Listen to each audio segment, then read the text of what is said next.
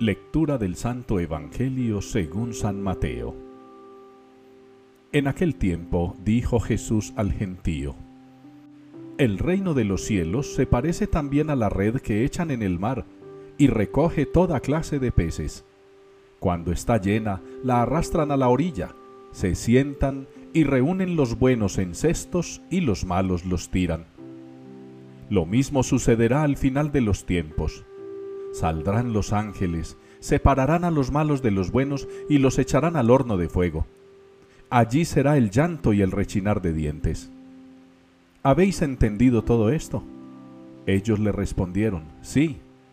Él les dijo, pues bien, un escriba que se ha hecho discípulo del reino de los cielos es como un padre de familia, que va sacando de su tesoro lo nuevo y lo antiguo cuando Jesús acabó estas parábolas, partió de allí.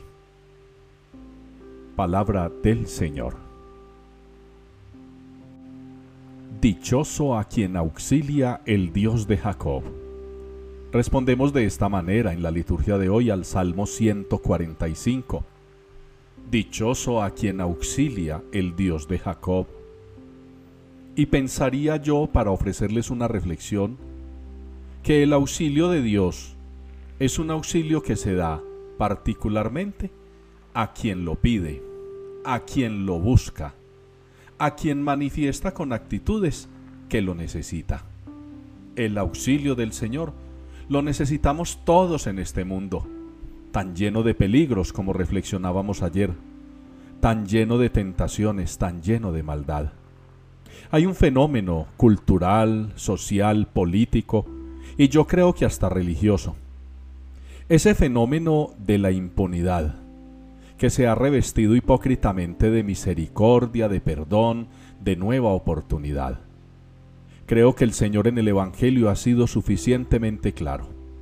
Y puede ser que las leyes políticas de un país, puede ser que las leyes culturales, incluso algunas leyes extrañamente religiosas, prediquen el perdón, el borrón y la cuenta nueva a criminales, a delincuentes, a personas absolutamente malas que no desean ni manifiestan ningún tipo de conversión.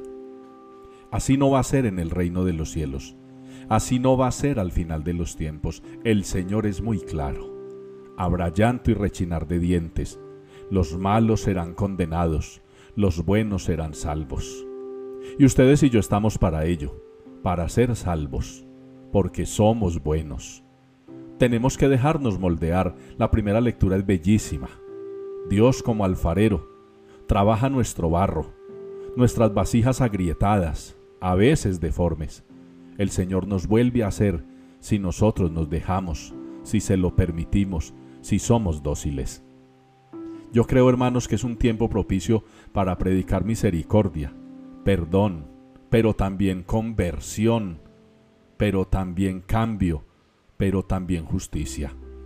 El santo Juan Pablo II, el magno, el inolvidable, en muchos de sus discursos muy elocuentes y verdaderamente contundentes nos enseñó que no puede haber paz sin justicia, que no puede haber justicia sin perdón, pero nos ha dado a entender que nada de ello es posible con impunidad.